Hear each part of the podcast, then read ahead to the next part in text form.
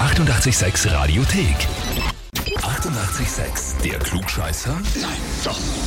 Der Klugscheißer des Tages. Und da spielen wir heute mit der Daniela aus Wien-Simmering. Daniela, hallo. Guten Tag. Guten Tag. Kannst du dir vorstellen, warum ich anrufe? Nein, Gar nicht, oder? nein, überhaupt nicht. Warum? Wer ist denn der Wolfgang? Ein Freund von mir. Hast du jetzt schon eine Ahnung, worum es gehen könnte? Nein? Okay, er hat dir gar nichts angekündigt. Nein. Der Wolfgang hat dich bei uns zum Klugscheißer des Tages angemeldet. Oh ja, wie passend. Er schreibt als Anmeldegrund, weil sie alles besser weiß, es natürlich abstreitet. Aber, jetzt kommt was sehr Liebes, ich wünsche ihr das Heferl, weil ich sie lieb habe. das ist lieb, ja. Also offensichtlich habt ihr eine ganz gute Beziehung zueinander, oder? Ja, ja. Ist ein ganz guter Freund. Sehr schön. Was sagst du dazu? Bist du eine Klugscheißerin oder nicht? Ja, Ja, so einfach ist es. ist es. Ja.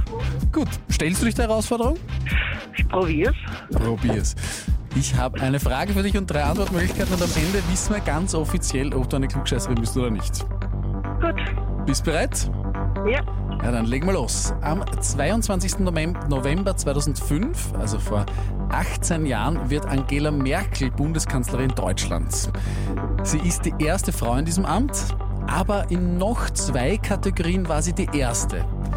Welche der folgenden Aussagen stimmt nicht? Also welches First hatte die Angela Merkel nicht?